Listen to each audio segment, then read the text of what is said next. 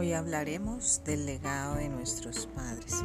Siempre nos decíamos que la unión hacía la fuerza y que lo más importante era que nos mantuviéramos unidos, que nos ayudáramos los unos a los otros. Y bueno, somos el reflejo de ese anhelo, de ese sueño en el corazón de nuestros padres. Benditos sean nuestros ancestros, gracias por esas enseñanzas Gracias porque somos la prolongación de su existir y gracias a Dios sé que seguiremos haciendo historia con su permiso. Él nos rodea de su gracia, su favor y yo sé que aumentará en los días de nuestra, de nuestra vida, de nuestro existir. Y bueno, 2020, aquí seguiremos de la mano de Dios, unidos todos en familia.